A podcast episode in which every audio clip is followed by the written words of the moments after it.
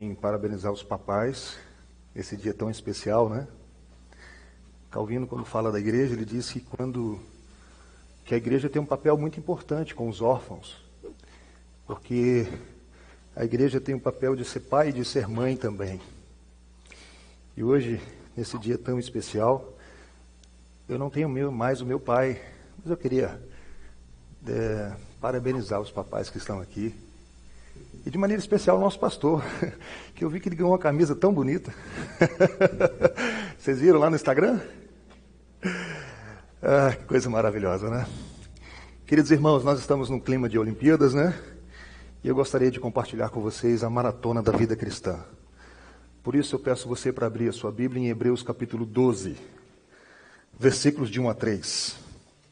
Acho que o texto vai ser projetado. Eu estou lendo na NAA. Hebreus capítulo 12, versículos de 1 a 3.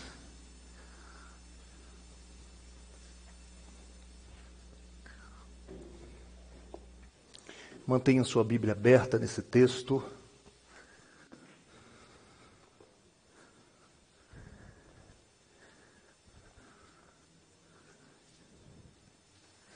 Hebreus capítulo 12, versículo, de 1 a 3.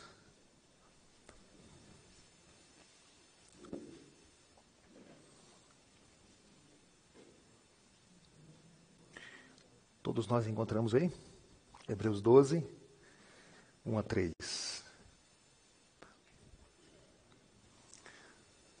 Serginho, está nos slides o texto, se você quiser usá-lo. A palavra do Senhor diz assim: Portanto, também nós, visto que temos a rodear-nos tão grande nuvem de testemunhas, livremo-nos de todo o peso e do pecado que tão firmemente se apega a nós e corramos com perseverança a carreira que nos está proposta, olhando para o Autor e Consumador da fé. Voltando um pouquinho. Olhando firmemente para o Autor e Consumador da fé, Jesus o qual, em troca da alegria que lhe estava proposta, suportou a cruz, sem se importar com a vergonha, e agora está sentado à direita do trono de Deus. Portanto, pensem naquele que suportou tamanha oposição dos pecadores contra si mesmo, para que vocês não se cansem e nem desanimem. Até aí a palavra do nosso Deus. Vamos orar? Vamos pedir que o Senhor fale profundamente ao nosso coração nessa noite. Pai, acabamos de ler a tua palavra, acabamos de cantar louvores ao teu nome, tu és santo, tu és Deus todo-poderoso, o teu filho é o Emanuel, Deus conosco, o prometido, o Messias, o nosso redentor. Teu espírito é o que nos consola, é o que inspirou essa palavra. É aquele que desvenda os nossos olhos para que nós possamos contemplar as maravilhas da tua lei e nós suplicamos essa ação sobrenatural do Senhor em nossas vidas. Desvenda os nossos olhos, abra o nosso coração, Deus. Fala profundamente. Queremos ouvir a tua voz e na certeza de que a tua voz é que nos faz seguir os teus caminhos. Foi o teu filho que diz que as suas ovelhas ouvem a voz dele, do pastor. E a única voz que nós queremos escutar nessa noite, Senhor, é a voz do nosso pastor de Jesus Cristo. Apesar de mim, fale com o teu povo. Apesar das minhas limitações, faça de mim apenas um instrumento em tuas mãos. Em nome de Cristo, amém. Eu não consegui acompanhar direito as Olimpíadas de Pequim, mas eu confesso que me emocionei com o ouro da Rebeca Andrade. Eu sou uma pessoa muito emotiva. Quando eu vi aquela menina ganhar o ouro, eu fiquei tão emocionado. É o Brasil, né, representando a gente, que coisa maravilhosa. Mas peço licença a vocês para lembrá-los de um momento emocionante que envolve as Olimpíadas. Na cidade berço do principal evento esportivo do planeta, Atenas. O ano era 2004. A mais nobre de todas as provas dos Jogos Olímpicos, a maratona olímpica de 42 quilômetros. Representando o Brasil estava lá o nosso querido Vanderlei Cordeiro de Lima. Uma competição dificílima, porque os grandes campeões estavam ali disputando também. O Vanderlei estava vindo de uma recuperação de um acidente de moto. Vanderlei estava liderando a prova por mais de uma hora, quando, na altura do quilômetro 35, aproximadamente 30 segundos de vantagem do segundo colocado, acontece o inesperado. Um ex-padre entra e agarra o nosso querido Vanderlei. Peço licença para passar um pequeno vídeo desse momento. Por favor, Serginho. Dá mais um toque.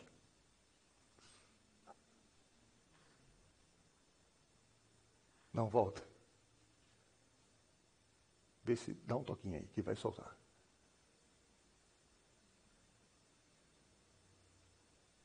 Não? Se não soltar, não tem problema. Sem problema, sem problema. Eu não sei quem, quem tem uma memória boa e lembra desse momento.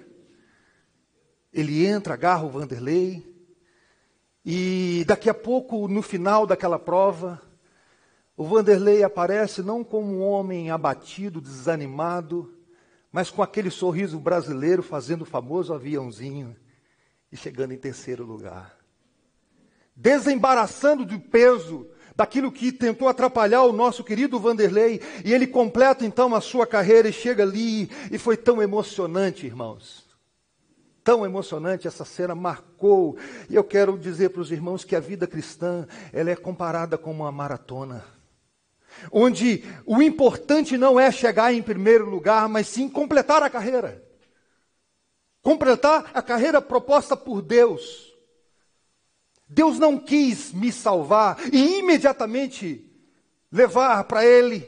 A maioria de nós não experimenta isso. A maioria de nós vamos ficar aqui um período completando essa carreira, onde essa carreira muitas vezes é difícil, somos levados àquelas situações, como disse o apóstolo Paulo, a ponto de desesperarmos da própria vida.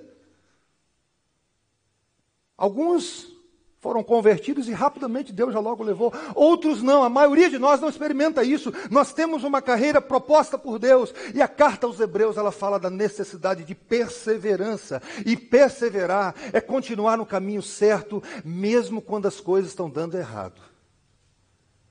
Porque perseverar, quando está tudo bem, é muito fácil. Perseverar é você continuar no caminho certo, mesmo quando as coisas estão dando errado. E os hebreus estavam enfrentando um momento muito grande de perseguição, e era uma tentação para eles voltar para o judaísmo. Eles foram convertidos a Cristo e ali estavam sendo privados de várias situações. Era tentação voltar para o antigo judaísmo.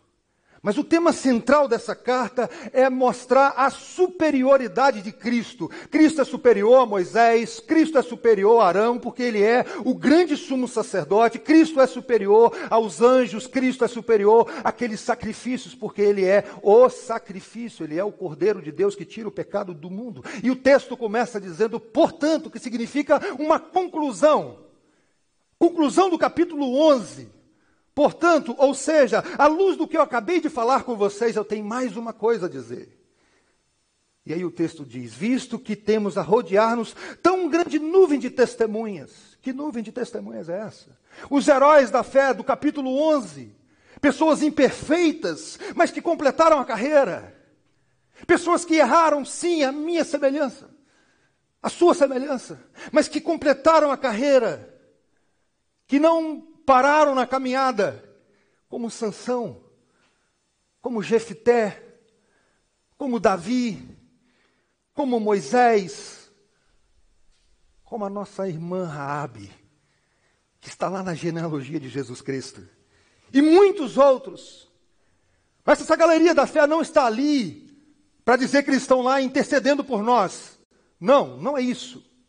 Ela está ali para nos encorajar Irmãos que tiveram problemas no, seus, no seu casamento, muitas vezes, nos seus negócios, tropeçaram, mas que completaram a, a carreira, completaram a sua maratona. E por isso que o texto diz: portanto, também nós, visto que temos a rodear-nos tão grande nuvem de testemunhas, e aí continua: livremo-nos de todo o peso e do pecado. Precisamos, irmãos, fazer uma distinção aqui entre peso e pecado. E é preciso definir o que é pecado. O que é pecado? Pecado não é aquilo que eu acho que é pecado. Pecado não é aquilo que eu não gosto. Pecado não é aquilo que a cultura diz. Pecado é aquilo que a Bíblia diz. É a Bíblia que diz o que é pecado e o que não é pecado. É Deus que define o que é pecado. E o nosso catecismo maior, na sua pergunta 24, projeta para mim, Serginho, diz assim: o que é pecado? Pecado é qualquer falta de conformidade com a lei de Deus, ou a transgressão de qualquer lei por ele dada como regra à criatura racional. É Deus que define o que é pecado.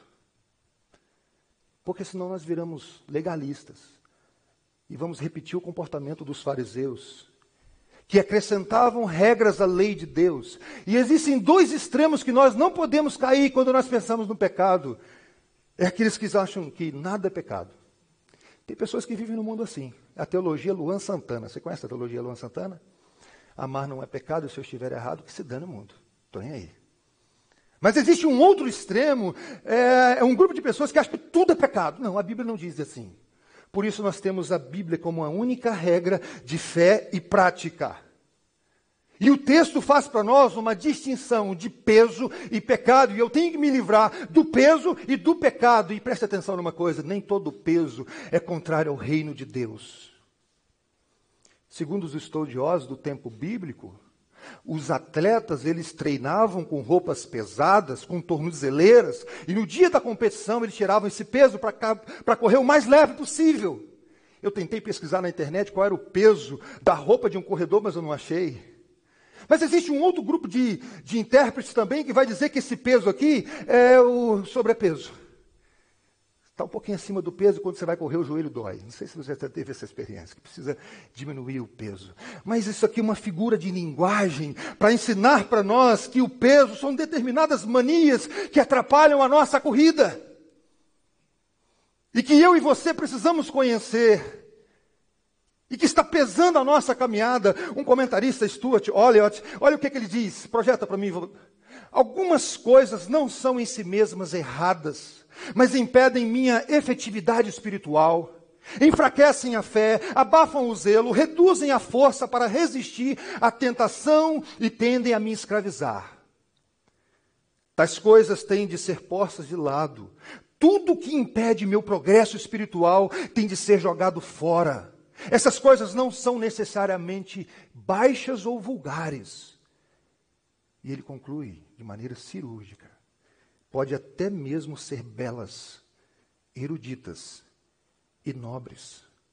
São coisas que atrapalham o nosso crescimento espiritual, que me atrapalha a ser um marido melhor, que te atrapalha a ser uma esposa melhor, um filho melhor. E que cada um deveria saber qual é o peso. O que está pesando na sua caminhada, por isso que eu não posso chamar de pecado, porque aquilo que é um peso na minha vida pode não ser o peso da sua vida. Deixa eu dar exemplos. Jogar videogame é pecado? O que, que vocês acham? Não, né? A Bíblia não tem nenhum versículo dizendo assim: não jogueis videogame. Mas eu não posso jogar videogame. Eu já deixei minha esposa passando mal em casa para jogar videogame. Não é pecado jogar videogame. Eu conheço pastores que jogam videogame. A esposa do Jonas Madureira deu aula para mim e ela disse que toda semana ele joga videogame com o filho dela. Ele consegue lidar bem com isso, eu não. Se eu começar a jogar videogame, eu viro à noite. Perco o sono. Então é um peso na minha vida. E você precisa saber o que pesa a sua bagagem. São coisas boas muitas vezes, mas que podem pesar a nossa bagagem. Alguns exemplos para nós. Pesquisar na internet é bom, irmãos? Claro que é bom mas pode tornar um peso. Que tem atrapalhado muitos. Recebi a ligação de uma esposa uma vez dizendo o seguinte: Bruno, o meu marido agora chega do trabalho, passa duas horas no WhatsApp. Não conversa com ninguém. Não tira sequer a roupa do trabalho. Duas horas sem poder falar com ele. Só no WhatsApp. Cuidar do corpo é bom? Claro que é, gente. Mas quando cuidar do corpo passa a ser uma obsessão, vira um peso. Se relacionar com pessoas é bom, mas quando eu preciso da aprovação dessas pessoas, se torna um peso na minha vida. Quando eu passo a me preocupar mais com a opinião dessas pessoas do que o que Deus pensa sobre mim, sobre a minha pessoa, pode se tornar um peso. Até trabalhar, que é algo bom, que é ordenado, que não é nenhuma opção na minha vida e na sua, pode se tornar um peso na nossa caminhada. Augusto Nicodemos, esse acho que eu não coloquei para projetar, diz assim: preste atenção nisso aqui. Há amizades que são um fardo, assim como há ambientes que você frequenta, determinadas coisas que você assiste e determinados hábitos que você cultiva, tudo isso é sobrepeso de que você deve se desvencilhar, a fim de poder correr com perseverança a maratona que lhe está proposta. Te pergunto, tem peso aí? Tem alguma coisa aí pesando a sua caminhada? Enquanto eu preparava essa mensagem, Deus trouxe a minha memória. Não um peso específico, mas tem coisa pesando na minha bagagem. Mas o texto diz mais, projeta para mim, Serginho. Livramos-nos, livremos-nos de todo o peso e do pecado que tão firmemente se apega a nós, corramos com perseverança a carreira que nos está proposta. Era uma grande tentação para esses irmãos que ouviram essa mensagem, leram esse texto, voltar para o judaísmo, deixar o cristianismo. Mas a ideia aqui, irmãos, é aquele pecado que você sabe qual é, que eu sei qual é o meu. É aquele. Você sabe qual é? Aquele que tenazmente nos assedia. Eu quero dizer para vocês o seguinte: durante a maratona da vida cristã, nós vamos pecar. Se dissermos que não temos pecado nenhum, a nós mesmos nos enganamos e a verdade não está em nós, diz o apóstolo João. Infelizmente vamos pecar, mas aqui a ideia é onde nós tropeçamos mais vezes. É aquele que sempre está batendo a porta para nos prender, que você e Deus sabe. É por isso que eu não posso apontar qual é o seu, você precisa saber. Na última aula sobre plantação de igreja, um momento decisivo, seu se eu ia começar esse novo trabalho, a convite aqui do Conselho da Igreja Presbiteriana da SEAB, aula sobre plantação de igreja, e tentando absorver o máximo de tudo aquilo ali. O Jonas Madureira, eu sempre cito, foi alguém que me influenciou muito e tem me influenciado, abençoado muito a minha vida. Ele disse assim: Fileto, eu sei de todas as suas preocupações. Dinheiro não é problema para plantar igreja. Mas tem uma coisa que atrapalha a plantação de uma nova igreja: o pecado. E o texto de Hebreus vai dizer que eu tenho que desembaraçar do peso e do pecado. Eu tenho que completar uma carreira, mas tem pecado, tem peso que eu tenho que desembaraçar dessas coisas. Mas o texto continua: corramos com perseverança a carreira que nos está proposta. A palavra grega traduzida por carreira é agona, que na nossa língua é aquela palavra chamada, que vem daquela palavra agonia. Você conhece agonia? Já sentiu agonia? Dá a ideia aqui de um esforço agonizante. É uma corrida que exige esforço, que deixa o corpo doendo às vezes. Essa carreira proposta por Deus precisa de esforço, precisa de perseverança. Por isso, o texto vai dizer que nós precisamos perseverar nessa carreira. A primeira vez que eu fui em Vargem Alegre pedalando, irmãos, que eu comecei a pedalar, chega um momento que dá vontade de parar e chamar um Uber ou ligar para a esposa. Eu não sei se você já fez exercício físico assim, ou já fez uma caminhada, ou alguém te chamou para uma, alguma coisa assim, que você chega no meio do caminho e dá vontade de deitar e dormir.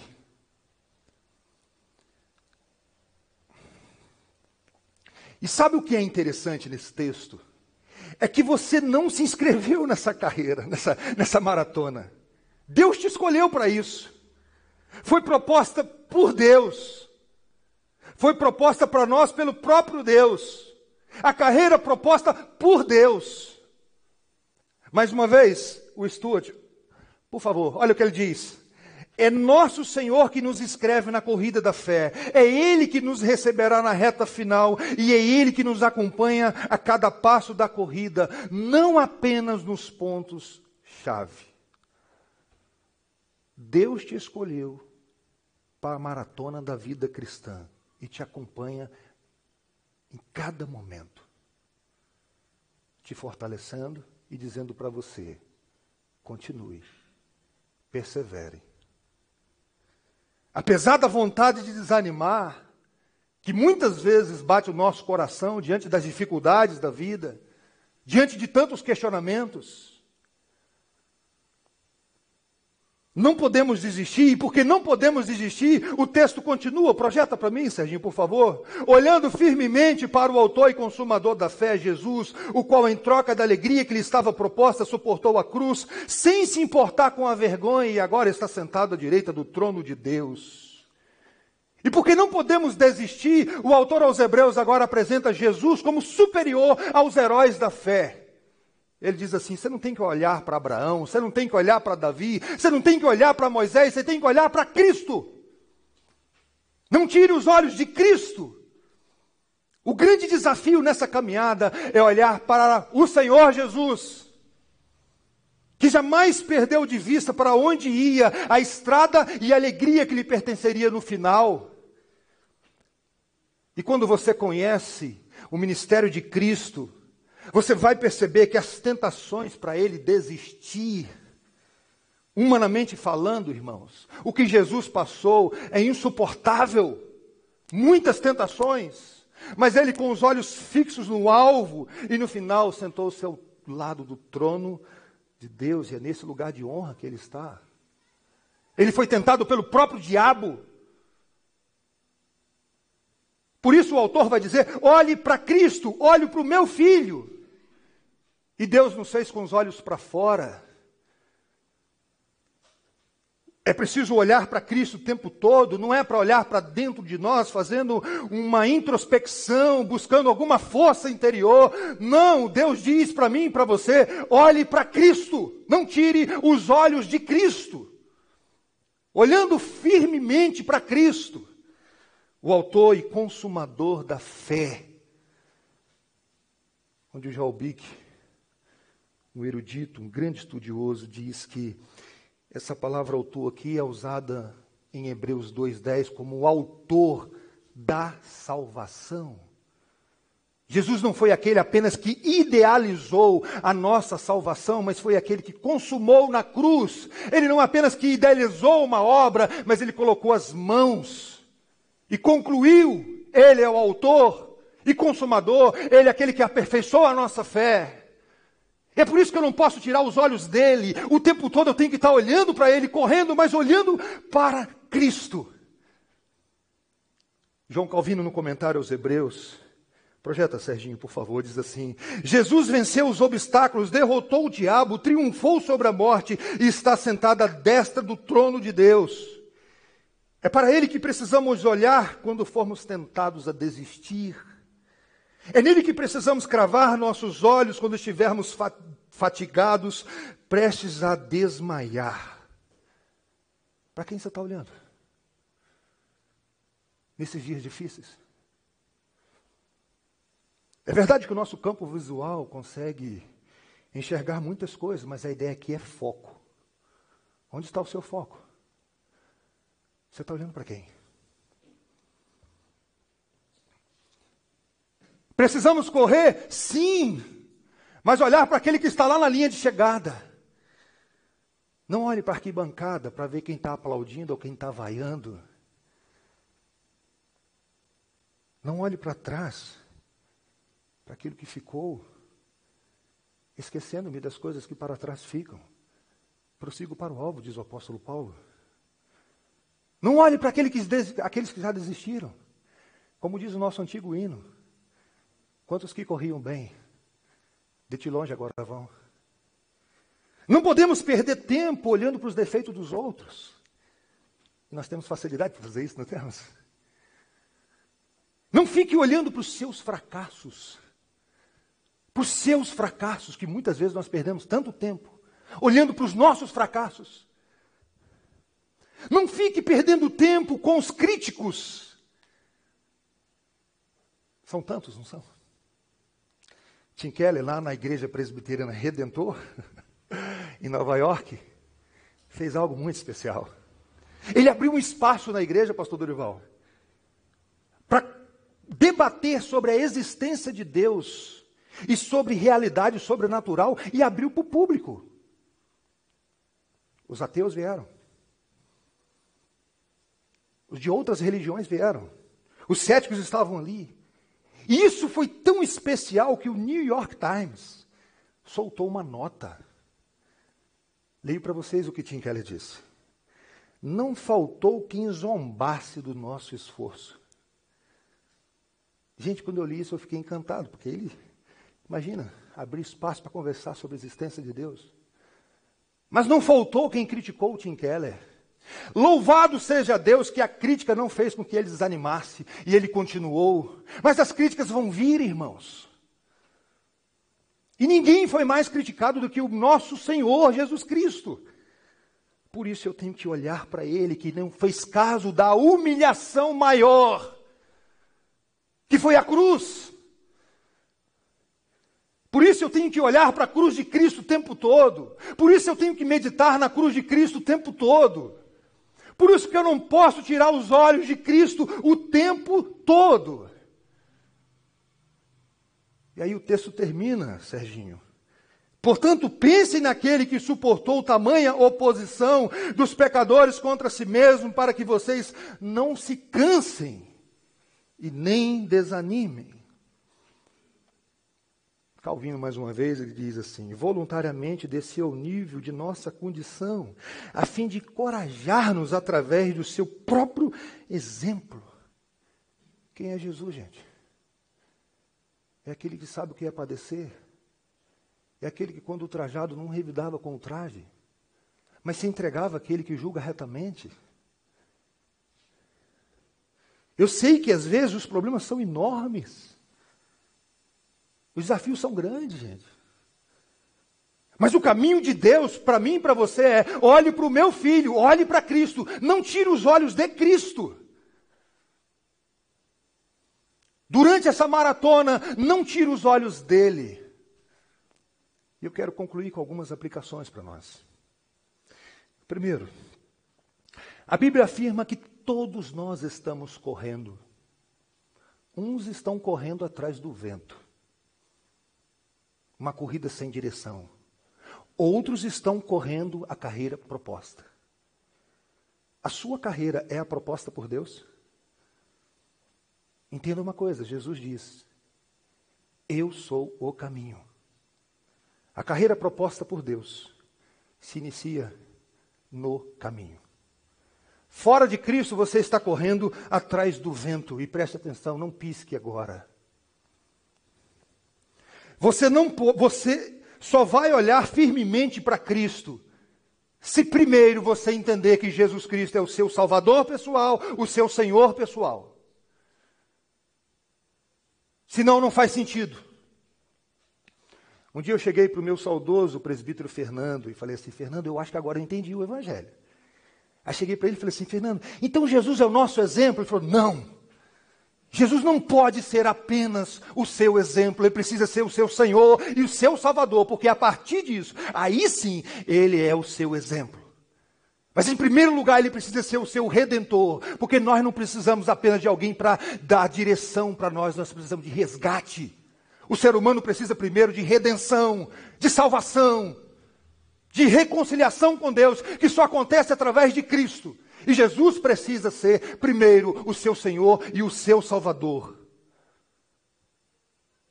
Tim Keller conclui o livro Igreja Centrada, projeta para mim, Serginho. Ele diz assim: o que nos torna cônjuges sexualmente fiéis? pessoas generosas, pais bondosos ou filhos obedientes, não é o esforço dobrado de seguirmos o exemplo de Cristo mas sim a compreensão profunda da salvação por meio de Cristo e as mudanças reais que essa compreensão produz em nosso coração e cerne dos nossos pensamentos, vontades e emoções. A fé no Evangelho reestrutura nossas motivações, nossa autocompreensão, nossa identidade, nossa perspectiva do mundo. A fé transforma nosso coração. Preste atenção.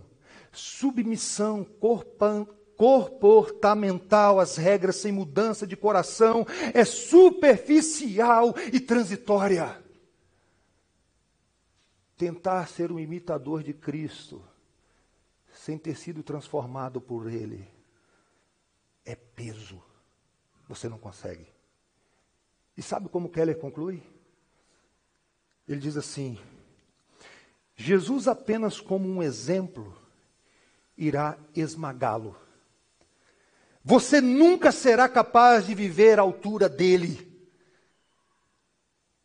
Mas Jesus, como cordeiro, irá salvá-lo. Ele precisa ser seu redentor primeiro. Ele precisa ser seu salvador primeiro. Quem é Jesus para você? Quem é Jesus para você? A segunda aplicação que eu queria fazer é como está a sua carreira? Tem peso aí, gente?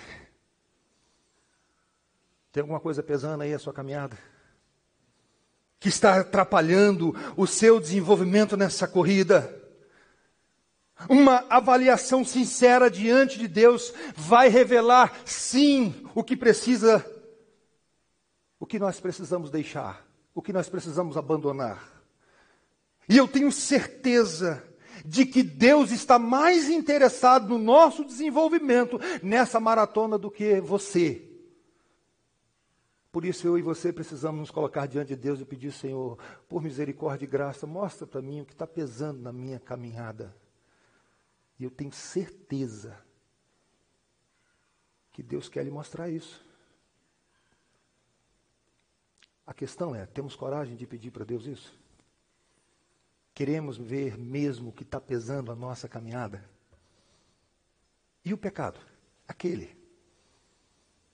Você já, já deve saber que, que fogo não se apaga com gasolina, não é isso? Tenta apagar fogo com gasolina para você ver o que, que acontece. Alguém diz que ou Jesus nos afasta do pecado, ou o pecado nos afasta de Jesus. Peço licença para citar Tim Keller mais uma vez. O John Stott diz que nós conseguimos enxergar melhor nos ombros dos gigantes. Então eu enxergo melhor, muitas vezes, através desses gigantes. Projeta para mim, Serginho, porque isso aqui para mim foi muito especial. Imagine que um filhote de passarinho caia do ninho bem no campo da visão de uma raposa. O passarinho ainda não sabe voar e por isso caiu, mas existe um buraco protetor no pé de uma árvore que pode ser alcançado às pressas. A raposa prepara-se para o ataque. O que a ave deve fazer? É claro que deve enfiar-se rapidamente no buraco para fugir do perigo. No entanto, se com o passar do tempo tudo o que o passarinho faz é se esconder, nunca aprenderá o que faz parte da sua natureza: voar. E mais cedo ou mais tarde acabará sendo devorado pelos predadores pelos quais foi criado para escapar. A curto prazo, devemos simplesmente obedecer a Deus porque Ele é direito e apropriado. Mas a longo prazo, a melhor forma de moldar a nossa vida é escapar das garras mortais do nosso pecado persistente, é moldar o coração com o Evangelho. É preciso fugir da aparência do mal Sim, queridos. Ano passado, um texto gritou para o meu coração. Foi quando Deus foi destruir Sodoma. E chega ali os anjos em Sodoma, avisam para Ló. E chega no momento de sair para a destruição de Sodoma. O nosso querido irmão Ló, que Pedro vai dizer, o justo Ló, ou o justificado Ló, não queria sair de Sodoma. Diz o texto bíblico que, pela misericórdia de Deus, Eles pegaram Ló e arrastaram com Ló para fora de Sodoma. Uma situação imediata, que bênção. Mas como Ló não encontrou o prazer nos braços do pai, ainda estava com o coração em Sodoma, em Sodoma, o que ele fez, queridos? Dormiu com as duas filhas. É preciso fugir, sim, mas é preciso encontrar prazer nos braços do pai. Assim como aquela criança desmamada, que se aquieta nos braços da sua mãe, não porque está ali com necessidade de leite, mas por prazer. Como diz o Salmo 131.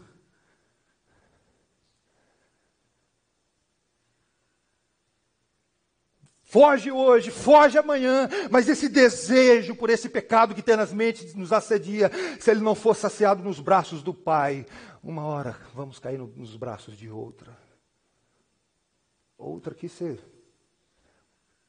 como diz o Augusto Nicodemo, nas barras da vida. A barra da saia, a barra de ouro, o conhaque São João da Barra ou a barra de chocolate. São as maiores tentações do ser humano. O pecado que mentes nos assedia. Mas eu queria também deixar uma palavra de consolo para a gente nesse dia. Semana eu passei por uma vizinha, ela perdeu o pai e o irmão, tudo assim, praticamente no mesmo mês nesse, de Covid aí, nessa situação toda. Fiquei olhando para o rosto dela, desanimada, abatida.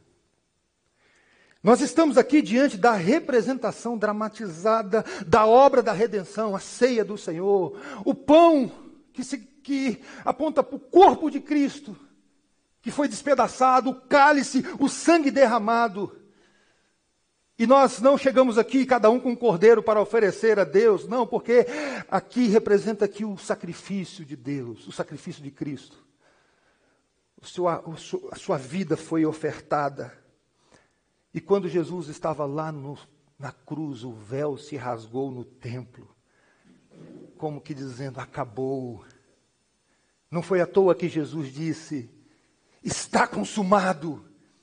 Quem assistiu a Copa de 94 lembra do grito do Galvão Bueno: acabou, acabou. Eu fiquei muito emocionado com aquilo. Mas a ceia também aponta para uma realidade futura. Quando o nosso Senhor voltar e pela última vez nós vamos gritar: aí sim, agora acabou de vez. Todo mundo completando a carreira. E a morte já não existirá. E o Senhor vai enxugar dos nossos olhos todas as lágrimas. Não haverá pranto nem dor. Não tem Covid, gente. Não tem câncer. No novo céu e na nova terra. Por isso, aguenta mais um pouquinho. É só uma questão de tempo. Mantenha os seus olhos em Cristo. Porque até para perseverar nós precisamos dele. É Ele que persevera em nós. É Ele que nos fortalece nessa caminhada. E que nos encoraja. E que dia após dia nos, nos diz: olhe para o meu filho. Ele não teve vergonha de ir para a cruz por vocês. Se ofereceu por vocês. Vamos orar.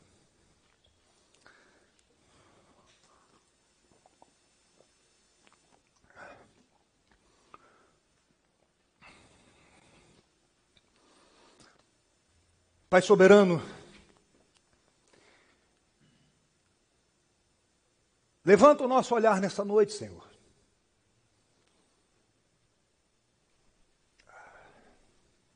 Levanta o nosso olhar para Cristo. Firma o nosso olhar no Autor e Consumador da fé. O Senhor sabe o que pesa em nossa vida. O Senhor conhece o pecado que tenazmente nos assedia.